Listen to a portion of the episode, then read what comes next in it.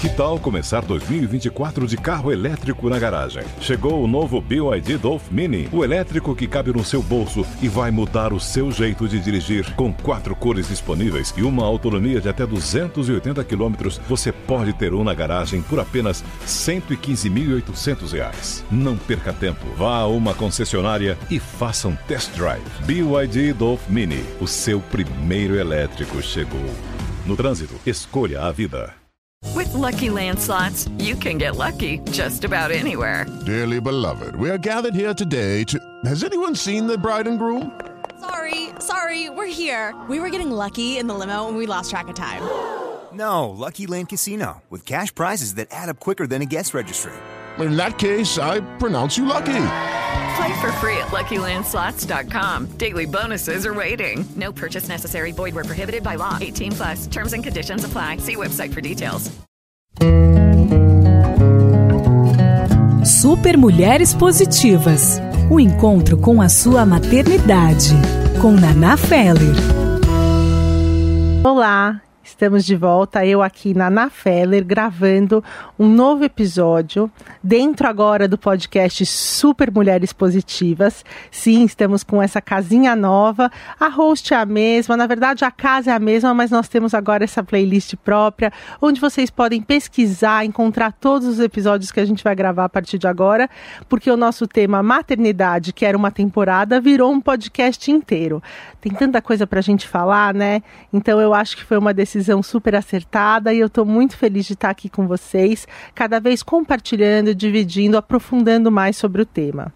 E hoje a nossa, o nosso título, né, a pergunta que eu trago é como uma mãe convive com uma doença crônica. Bom, antes até de convidar para a mesa a minha super convidada de hoje, eu vou contar um, uma situação própria, né? Uma, uma questão que eu convivo e vivi ao longo dessa minha maternidade até aqui, que são dois anos e meio. Eu tenho uma hérnia protusa de disco e por conta dessa minha condição, que inclusive eu fiz uma cirurgia há um ano antes de engravidar da Anne, que é a minha segunda filha, ou seja, eu passei por uma cirurgia para tentar corrigir um pouco dessa hérnia entre as minhas duas gestações. Assim que o Nico tinha um ano, eu fiz a cirurgia e logo depois eu engravidei da Anne. E essa cirurgia, ela foi para tentar corrigir uma hérnia que eu convivo já há bastante tempo e que me limita demais. Só para vocês terem uma ideia desses sintomas e dessas limitações que eu sofro no meu dia a dia, teve muitos momentos que eu não consegui colocar o meu filho no berço, não consegui carregá-lo quando ele caía, levá-lo para de repente de um ambiente para outro. Em muitos momentos eu precisava apelar ou para o pai ou até para uma pessoa que estava próxima a gente para conseguir levantá-lo. Isso era o tamanho da dor que eu sentia e o tamanho da minha limitação. É, essa minha situação foi evoluindo e aí chegou um momento que eu não conseguia praticamente mais dar 10 passos contínuos. Essa condição, ela pegava um nervo da minha virilha e aí a minha perna praticamente falhava, assim, eu não conseguia andar por muito tempo. E aí é, é muito louco porque essas, essas questões, essas dores, às vezes você vai se acostumando e você nem se dá conta que de repente você está convivendo com aquilo e não está tomando muitas providências. Um amigo meu me disse uma vez, Nathalie, eu nunca mais eu não lembro da última vez que eu te encontrei e você não reclamou ou não falou sobre a sua dor. E aquilo ficou muito na minha cabeça e aí que eu fui atrás dessa cirurgia. Melhorou muito a minha situação. Hoje, é, com uma certa limitação, eu consigo sim carregar a Anne, que é minha segunda filha, não por muito tempo. Eu tenho realmente uma limitação que vai me acompanhar para o resto da vida, mas eu sinto que é uma é algo que eu preciso conviver na minha maternidade. E aí, agora que então eu convido a super Dana Steinberg para a mesa, porque a Dana, ela compartilha nas redes sociais dela uma síndrome que ela também sofre, uma síndrome genética ela vai contar pra gente, e como ela acompanha, como ela, ela de repente consegue até me ajudar a esclarecer aqui como é uma mãe conviver com uma doença crônica. Dana, obrigada, prazer tê-la aqui conosco, a super Dana Steinberg. Olá, Dana. Olá e obrigada a você. É, então, sou a Dana. Eu nasci em Israel, Tel Aviv, e cheguei aqui no Brasil 13 anos atrás Então, é, tenho essa sotaque ainda bem pesado. É, sou mãe de dois filhos, tenho um casal, menina e menino. E sou casada com um brasileiro carioca. Estou aqui mesmo é, para falar sobre é, meu trabalho, meu movimento, né? E eu quero até saber um pouquinho mais sobre esse movimento. Quem não, quem não a conhece ainda, é, daqui a pouco a gente vai trazer as redes dela para vocês conhecerem mais sobre esse movimento. É, Dana, quantos anos tem seus filhos hoje? A minha é, filha ela tem oito anos e filho com seis, seis anos. A Dana é casada, ela falou com um carioca, o Marcelo Stenberg, conhecido como Marcelinho por muitos. Ele foi meu professor de cabala, então foi também quem fez essa conexão entre nós duas. É uma pessoa que eu tenho um carinho imenso e ter acompanhado recentemente você nas redes depois que é, ele me falou sobre a sua condição foi muito. Eu, eu senti uma empatia instantânea a sua síndrome, e eu quero saber mais sobre ela, uhum. ela, é, ela é até mais, mais potente, assim, é mais, ela, ela te causa mais situações que te limitam. Me conta sobre o nome da sua síndrome, da sua, da sua doença crônica, que daqui a pouco você vai até falar por que, que você é. não gosta de chamar assim, e quais são as limitações dela no seu dia a dia, Dana? Tá bom, então eu tenho essa síndrome que chama Síndrome de Ehlers-Danlos, Aqui é, no Brasil chama SED, mais fácil.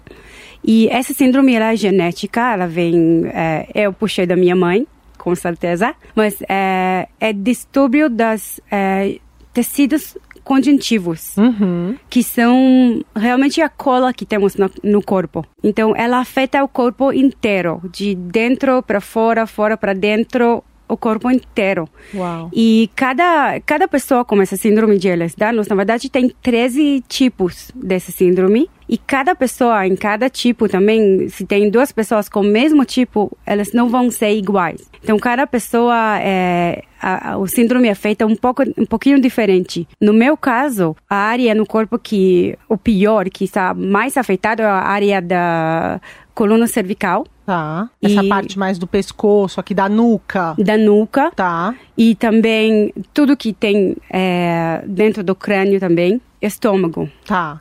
E o que que ela causa? O que, quais, quais são os efeitos nessas áreas dela, Dana? a primeira coisa que pessoa sabe sobre essa síndrome de Ehlers-Danlos é sobre a hipermobilidade articular. Eu vou te mostrar uma coisa aqui, as pessoas não vão ver. Pessoas que fazem coisas bem flexíveis, a sabe? Dana, para quem tá é. para quem tá só nos escutando, ela colocou, aproximou o dedão dela que eu também eu não consigo fazer isso no antebraço assim. Então ela tem uma é. flexibilidade muito maior do que as outras pessoas. O problema é que além de ser uma coisa que parece legal, o que é flexível são os, os ligamentos. E não segura bem as articulações, que causa muitos deslocamentos, dores, é, inflamações, hum. infl pode ter inflamações dentro do corpo também. Até mesmo uh, dos órgãos é. Como, como no próprio estômago, por estômago, exemplo. Estômago, é, meu caso, o estômago e também os pulmões. Tá. Entendi. E aí, Dana, você quando você descobriu, é, você convive com ela há quantos anos já com essa doença? Então, eu tenho sintomas desde criança. Ah.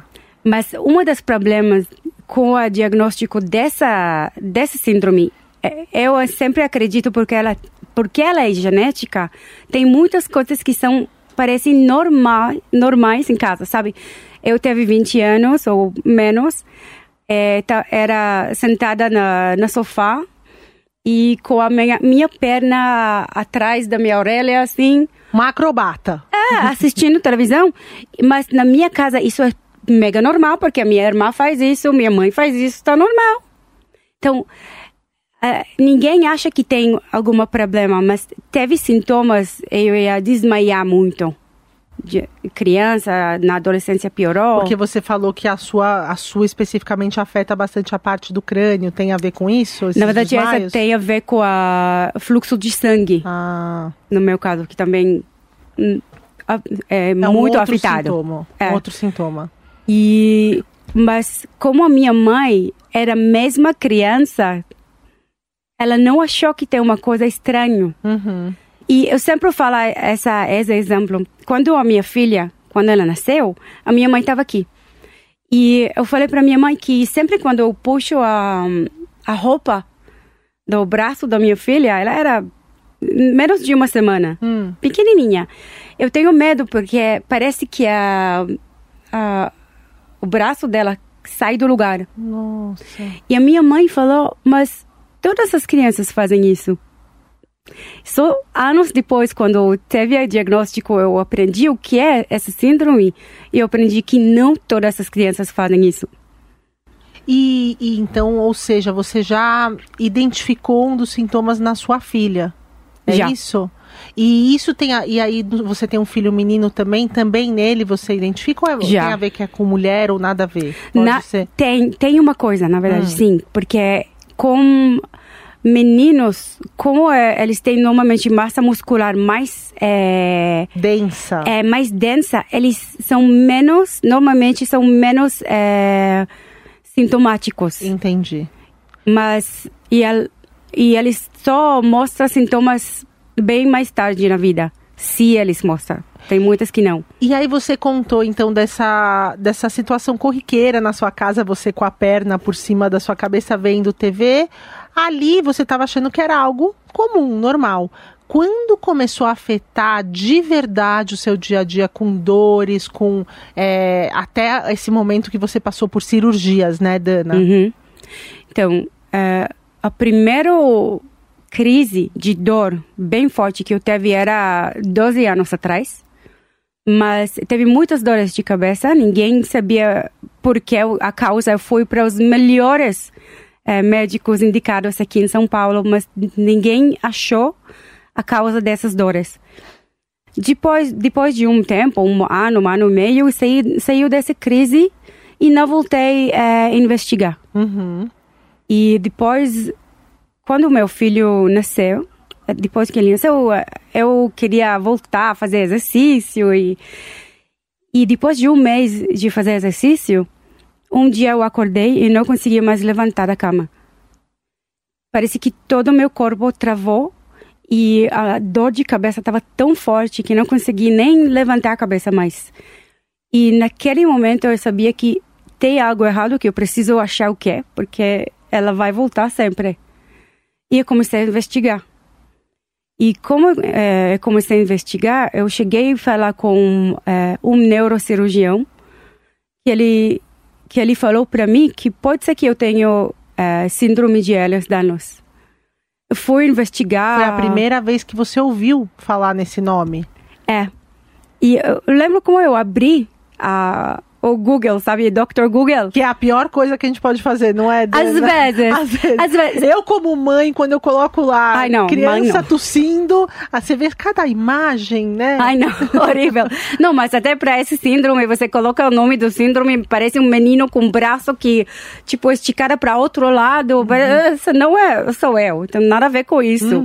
Então, imagino quantas pessoas até suspeita que eles têm isso e afasta da ideia.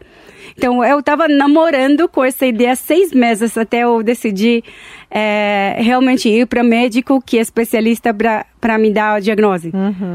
E ele me deu a diagnose muito depois de uma hora e meia de conversa, mas ele falou que isso é um caso bem clássico. Eu não teve muitas dúvidas. Entendi. E, e aí, a primeira vez que eu tive contato com essa sua situação foi durante uma aula do Marcelinho no Cabala e ele e ele comentou que em alguns momentos ele estava usando como exemplo, né? Ele sempre usa muito a família, o amor dele, o carinho dele, os cuidado, o cuidado entre vocês. E ele comentou que você precisava ficar por um período longo até num, num escuro, né? Num Isso. quarto escuro, assim, acho que acredito que por conta dessas dores de cabeça constantes. É. E recentemente você passou por uma cirurgia. Você na, na cabeça. Na cabeça. Você pode contar o que, que é essa cirurgia, o que, que aconteceu para você chegar a esse ponto? Sim, com prazer, porque também espero que vai ajudar muitas pessoas. Eu vivi muitos anos com dores de cabeça.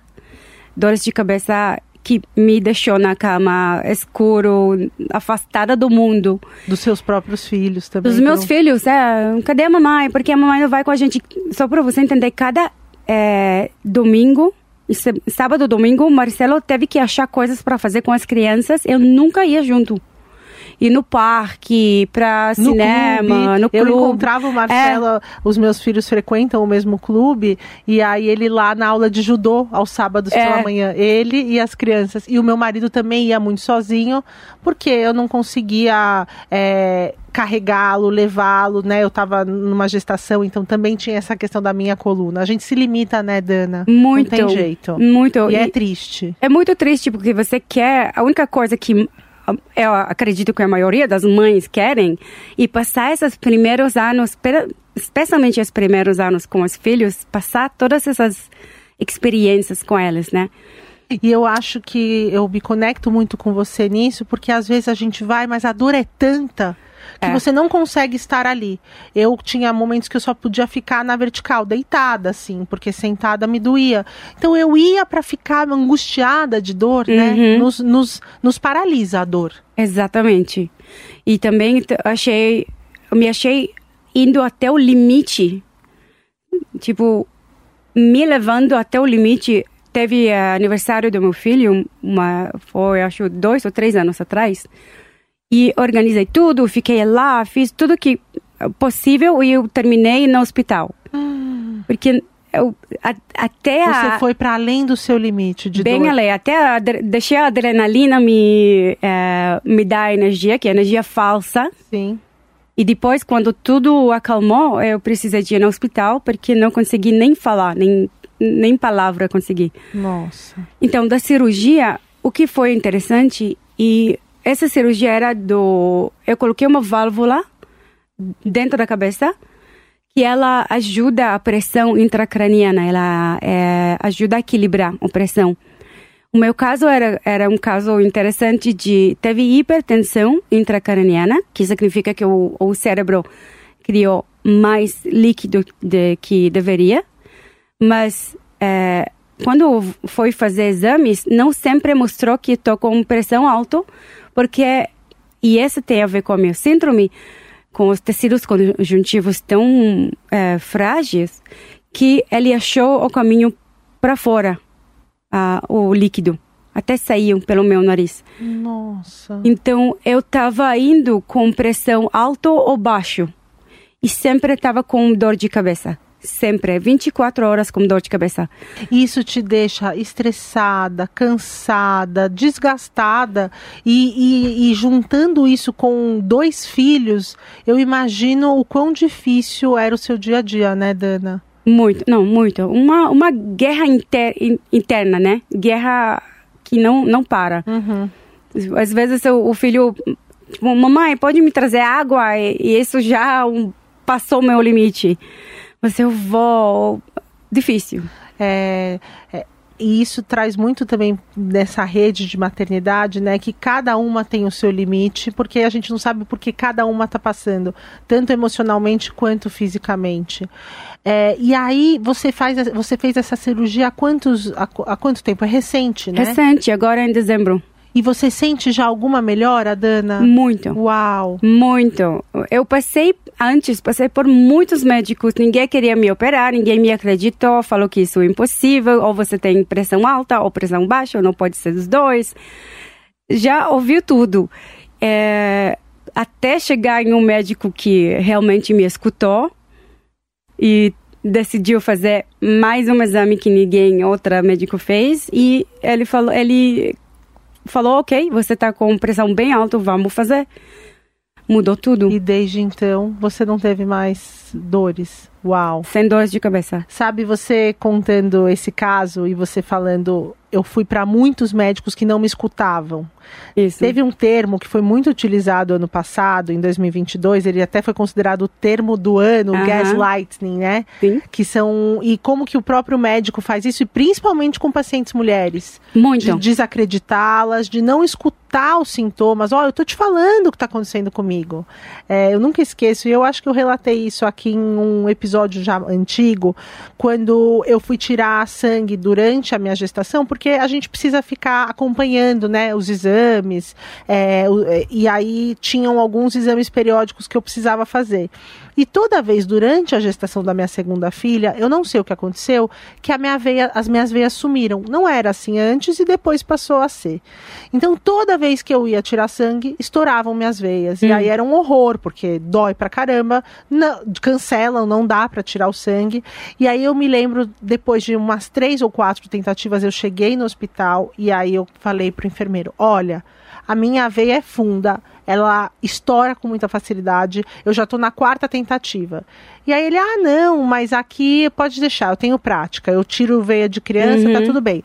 É, aí eu falei, olha, eu acho melhor você avaliar os dois lados antes. Não, não, não, tá tudo certo. Batata, me furou, estourou minha veia. E eu falei, você não tá me escutando. Não. Eu tô te trazendo todo um background que eu tenho de coisas que aconteceram até aqui que para você tomar decisões médicas seriam fundamentais.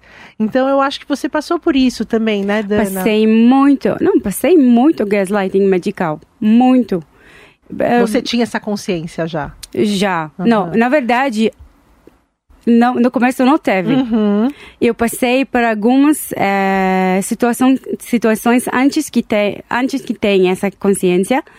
Uma médica até me falou que sou obsessiva. Porque eh, eu estava lendo muito sobre essa síndrome, achando, procurando. eh, porque eu sempre estava procurando o que pode melhorar a minha qualidade de vida. E viver 24 horas com dor não era, não era, não era uma opção para mim.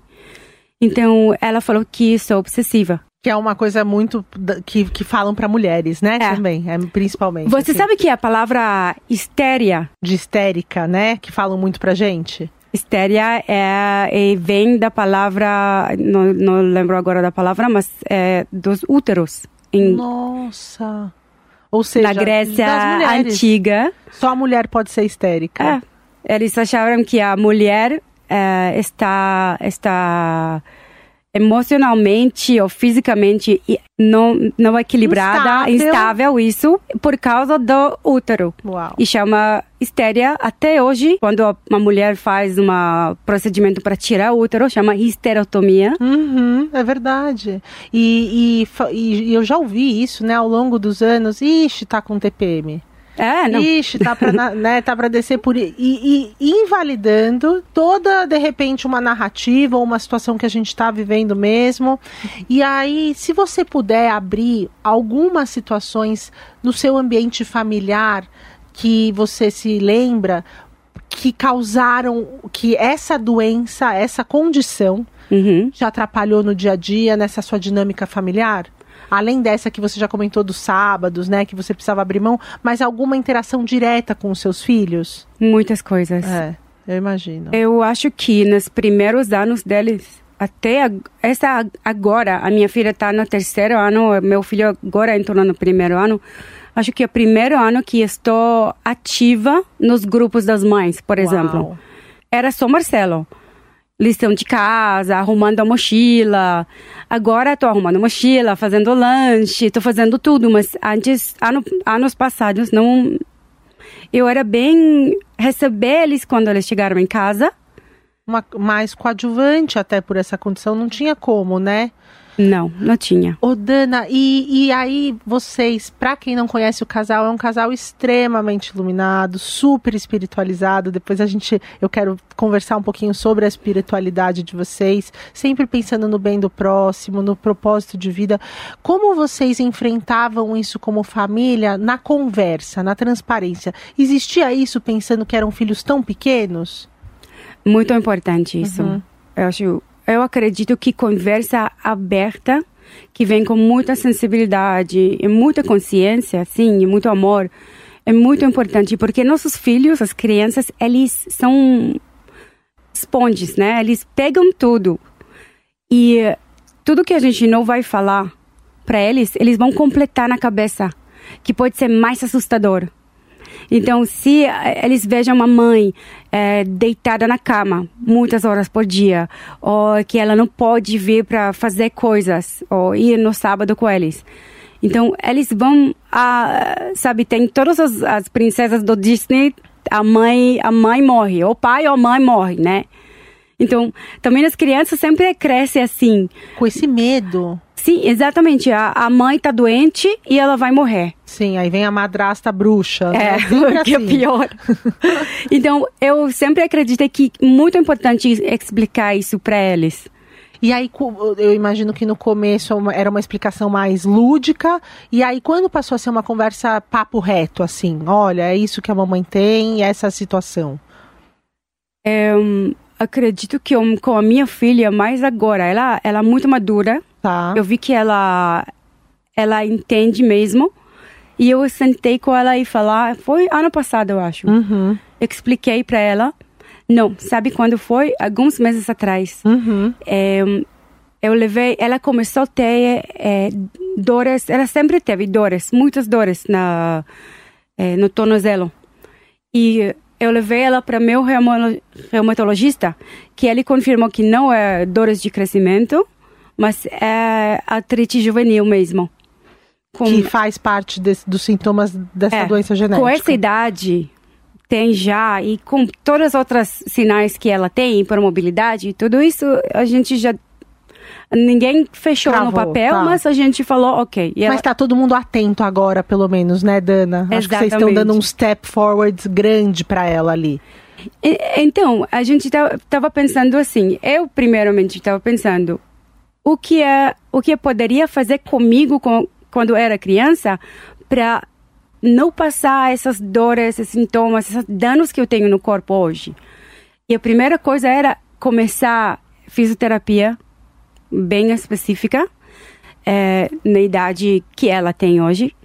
E também evitar algumas, sabe, ela queria fazer eh, ginástica olímpica, eu tirei ela na ginástica olímpica. Tem algumas restrições, né? Preci- a gente precisa aceitar essa situação. Exatamente, mas falei para ela, olha, mas você pode escolher outra coisa.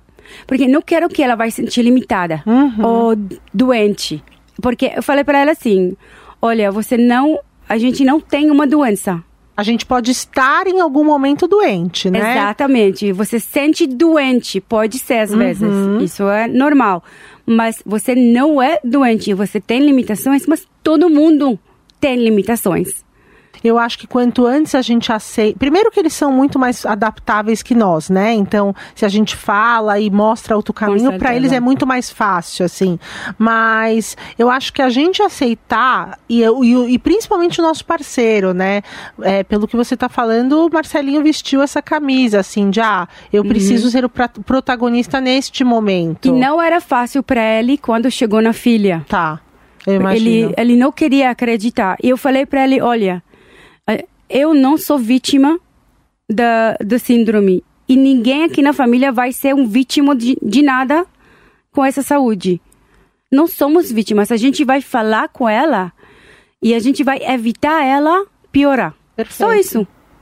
É, essa conversa também dura uma vez eu tive com meu marido, porque tem uma das frases, e, e eu vou trazer o movimento da Dana logo para essa conversa, mas antes a gente está contextualizando tudo até para chegar nesse movimento que ela criou. Mas uma das frases do movimento é: nem toda deficiência é visível. E o fato de eu ter essa deficiência na coluna é, e ela não ser visível, muitas vezes eu batia de frente com meu marido, porque ele falava, ah, agora tá com dor, agora tem que ir lá, você tá com dor, né? É, num jeito irônico, mas ao mesmo tempo é, não, não agressivo, assim, sabe? tipo, Aquele você passivo-agressivo. escolhe quando você vai ter a dor. Como se a gente Uhum. tiver, né? Como É. se a gente realmente escolhesse. E claro que tem dias que você tá mais sensível e aí isso aparece mais, e tem dias que você tá, como você mesmo falou na festa do filho, na adrenalina. Uhum. E aí aquilo não aparece. Então eu tive que sentar com ele, ser muito dura e falar: eu tenho uma deficiência. Eu tenho uma limitação. Então, eu sou uma mãe que eu não vou poder fazer tudo que outras mães fazem, né? Eu a gente vai precisar de- eu, eu vou precisar ter principalmente quando eu estou com os dois, sempre uma pessoa ao Uhum. meu lado junto para pegá-los no colo em algum momento, alguma situação grave, né? Quando, por exemplo, eu estiver travada. Não conheço bem. assim. E- e- exato, então a gente precisa se preparar. Uhum. E essa conversa precisa ser muito clara. Olha, sem piadinhas, sem ironia. Eu imagino que em muitos momentos você vai estar sobrecarregado. Isso aconteceu na minha segunda gestação, ele sobrecarregou com o meu filho. Mas essa é a situação da nossa família. E quanto antes a gente aceitar e se preparar logisticamente para essa família funcionar, mena, menos é, atritos nós teremos, né? Com certeza, com certeza. E a gente precisa dos parceiros juntos. No meu caso também os, meus sogros Ah, também. Eles também são essa rede de apoio. Muito, Legal. muito. É. E Dana, vamos entrar então na zebra? Vamos? Bom, a Zebra é um movimento que virou loja, que virou é, frases motivacionais, é, que tem um, a cara da Dana, né? Porque ela tem esse astral, por mais que eu imagino que teve momentos muito duros, né? Densos, assim, você traz, você imprime na Zebra esse, esse seu alto astral. Então eu vou ler aqui a camiseta que faz parte do movimento A Dor Não Te Define. Conta, me conta o que é a zebra. Ok. E aí depois você já também vai esclarecer por que o nome É a porque zebra. a zebra. Isso. Então, primeiramente, a zebra, é, esse movimento, ela começou quando eu estava nesse momento muito duro, ano passado. Eu teve, é, eu fiz um, um tratamento que, é, em vez de me ajudar, me levou é, atrás. Eu Piorou. me piorou, mas eu Tem fiquei isso, uma né? semana no hospital com drogas horríveis e depois em casa mais dois meses sem, sem mexer na cama. Eu comecei a pensar, e só isso, tipo, se eu não vou mais eh, conseguir levantar da cama. E se, e se isso agora é a minha vida, o que eu faço com isso? Comecei a pensar qual é o meu valor verdadeiro, é, qual- o que eu posso ainda dar para meus filhos, para minha família, para minha comunidade, sabe? E comecei a pensar, sabe? Quando você está sozinha com você, você começa a ser mais filosófica, assim, comecei a bem pensar. E depois eu comecei a pensar o que falta mesmo na, na, na minha realidade. Eu vi que, tipo, que tem essa parte enorme de visibilidade dessa área de eh, deficiências invisíveis, que as pessoas têm milhões de preconceitos, as pessoas têm muita vergonha de falar. Agora, fevereiro, um, mês de con conscientimento, Conscientização. conscientização de fibromialgia. Uhum. Tem muitas pessoas que têm vergonha de falar sobre fibromialgia e eles sofrem com dores, mas sofrem quietos. Eu queria trazer visibi- visibilidade e queria fazer algo que eu vou. Estava procurando fazer algo que eu posso fazer até se vou fazer na cama deitada, com uma computadora aqui, e que vai trazer um valor para minha realidade, com pessoas que vivem com essa realidade. E assim eu vi essa eh, opção de criar loja de camisetas online. Começou tudo vai ser assim? online. É, então eu falei, ok, isso eu posso fazer na minha cama, no meu tempo. Se vai rolar, vai rolar. Se não vai rolar, ok. E eu comecei a fazer.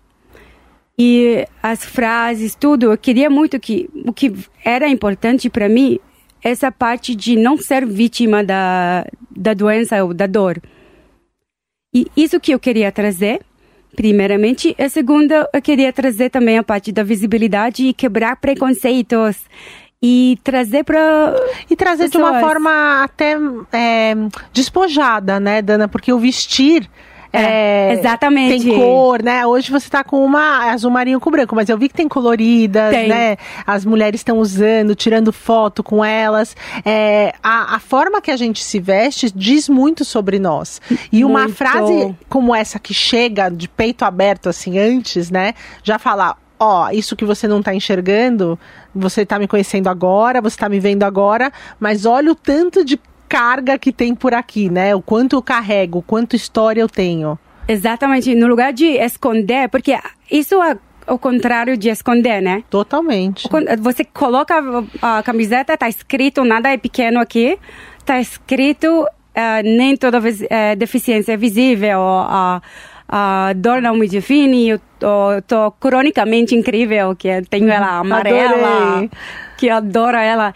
Então, a ideia é mesmo para a pessoa saber, conhecer o valor dela mesma e mostrar que a dor, realmente a doença, a dor, a deficiência não define a pessoa, o valor da pessoa. E desde que você iniciou esse trabalho, como você tem é, recebido os feedbacks das suas consumidoras, suas clientes? O que, que elas têm contado para você sobre essa experiência de vestir a sua marca? Uau, isso, isso é a coisa mais maravilhosa para mim. Porque realmente quando eu abri, eu estava pensando, quem vai querer andar com o nome da doença dela? Quem, quem vai querer fazer isso? Eu nem, nem sabia se eu quero, se estou pronta para fazer isso. Então, outras pessoas, mas eu decidi fazer.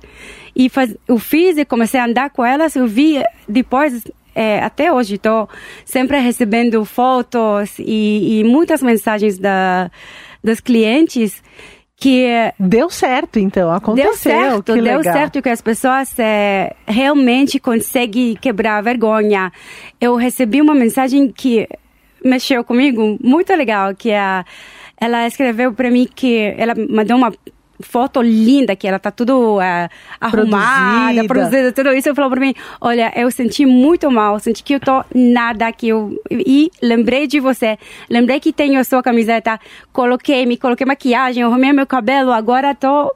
Incrível, é, super. tô sentindo melhor. Que legal. E, mas isso é ideia. Porque a gente às vezes precisa fazer trabalho dentro para fora, às vezes ela vem para fora, de fora para dentro, né? E é isso mesmo. E a zebra, o nome, por que a zebra? a zebra, ela tem dois é, é, motivos. Primeira, porque a zebra, ela, quando você veja um grupo de zebras na natureza, parece que todas as zebras parecem iguais. Mas na verdade, nenhum zebra tem é, um print igual da outra. Então, é uma cada... ilusão de ótica, né? Então. É. Então, cada, cada zebra é, é individual, é única. E também com as, todas as uh, doenças que são autoimunes, é, crônicas, genéticas, raros ou, ou, menos raras, todas são. Você pega uma, duas pessoas que têm a mesma uh, doença e eles vão ter tratamento diferente, eles vão reagir para tratamento de maneira diferente. É, cada uma, cada, zebra é um universo, né? E essa é a primeira coisa. O segundo motivo também interessante, porque no mundo da medicina tem um frase que eles, é, eles aprendem, os médicos aprendem lá na, na faculdade, que quando você é, ossa cascos, assume que é zebra. Não, desculpa. de novo, de novo. Cancela. que quando você é, ouve cascos, assume que é cavalo, hum. não é zebra. Por quê?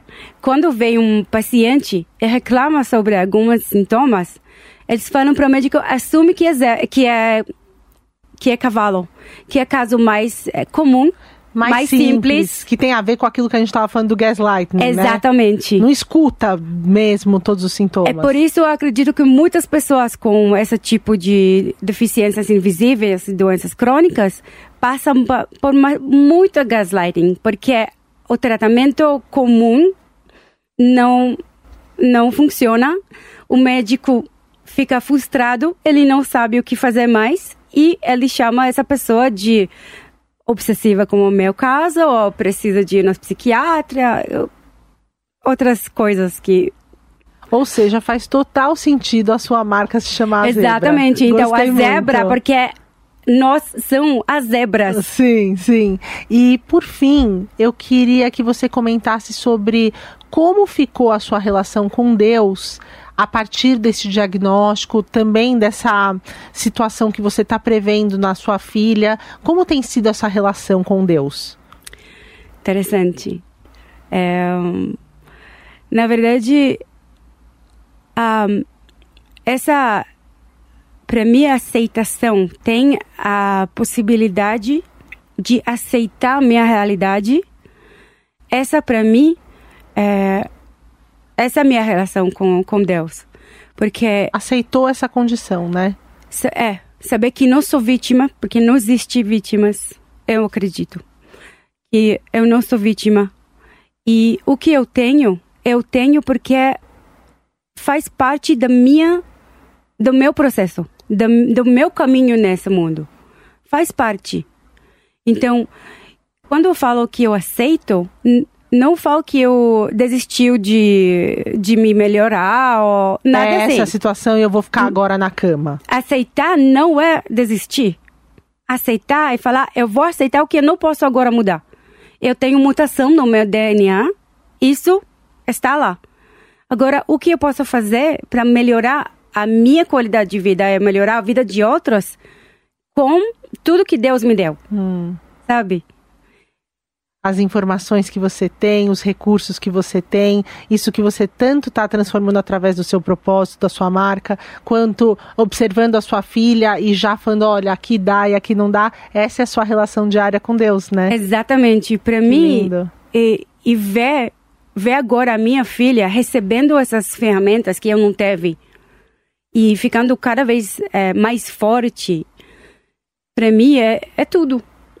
Porque quando a, minha sogra, ela me perguntou na sexta-feira, mas por que você fala com a sua filha que ela tem deficiência? Mas ela é pequena, você acha que essa é a coisa certa de fazer? E eu falei para ela a minha resposta que eu era criança bem diferente das outras crianças.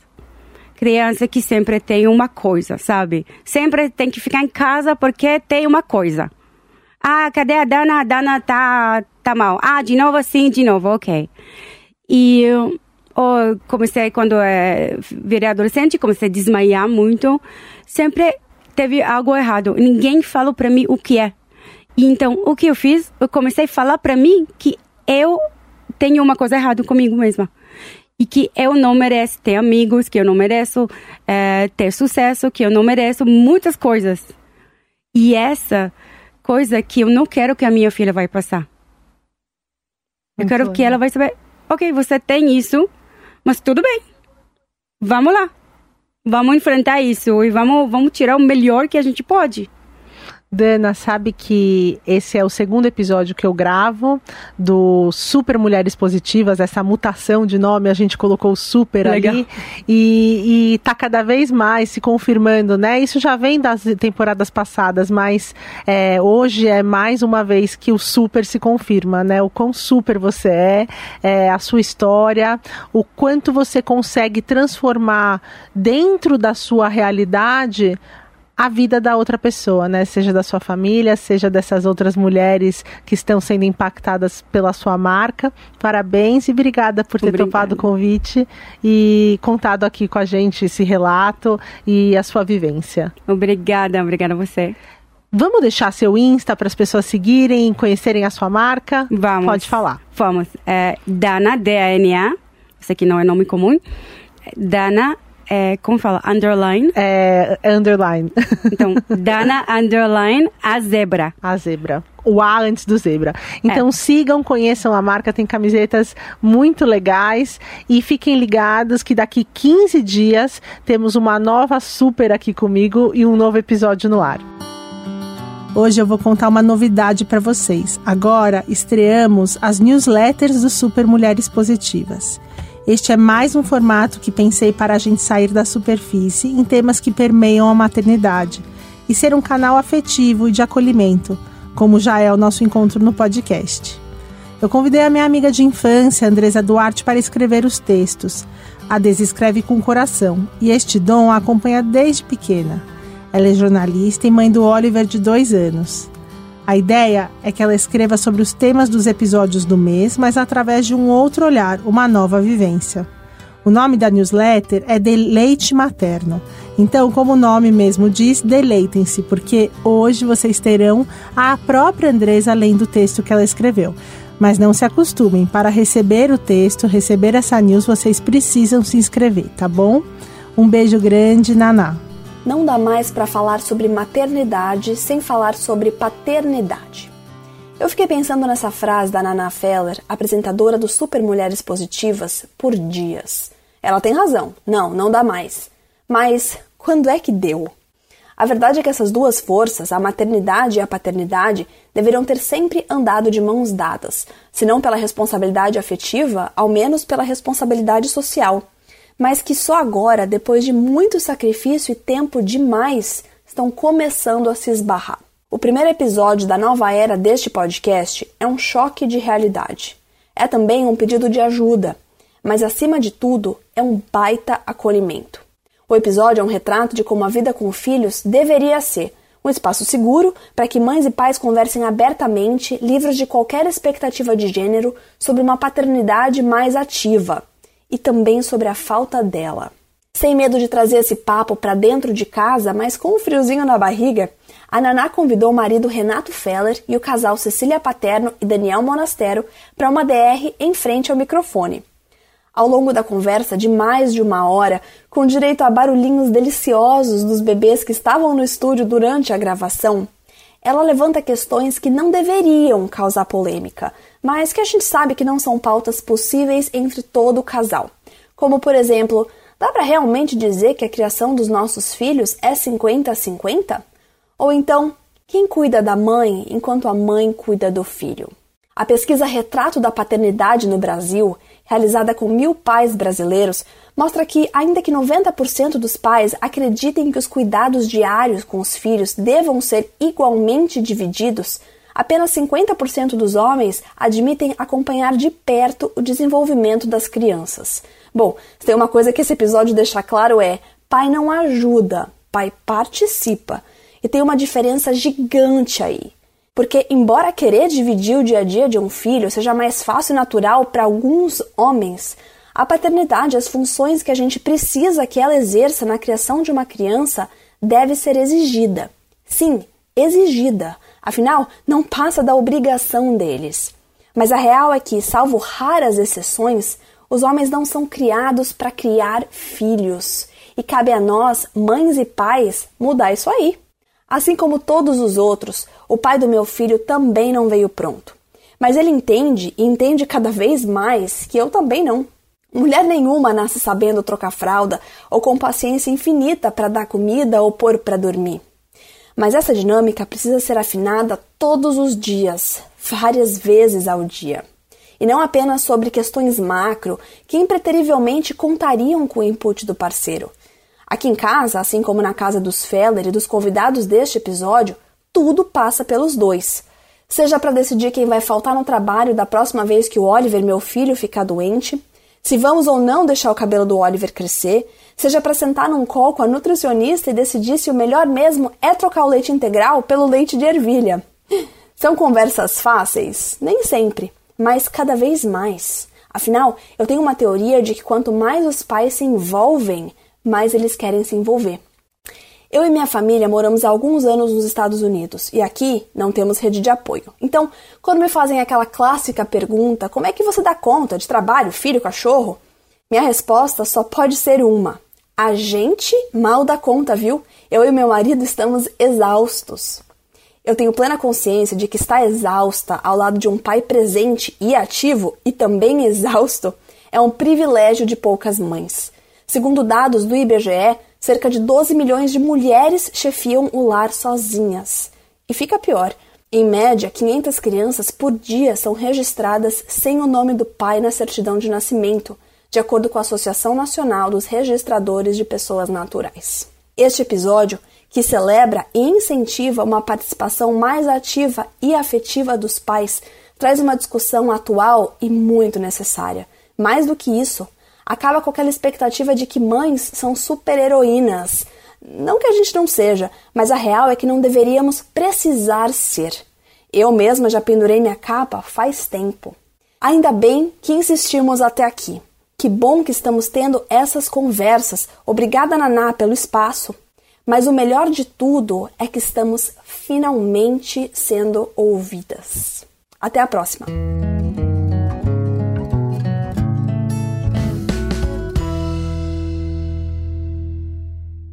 Hello, it is Ryan, and we could all use an extra bright spot in our day, couldn't we? Just to make up for things like sitting in traffic, doing the dishes, counting your steps, you know, all the mundane stuff. That is why I'm such a big fan of Chumba Casino. Chumba Casino has all your favorite social casino style games that you can play for free anytime, anywhere with daily bonuses. That should brighten your day a little. Actually, a lot. So sign up now at chumbacasino.com. That's ChumbaCasino.com. No purchase necessary. VGW. Void were prohibited by law. See terms and conditions. 18 plus.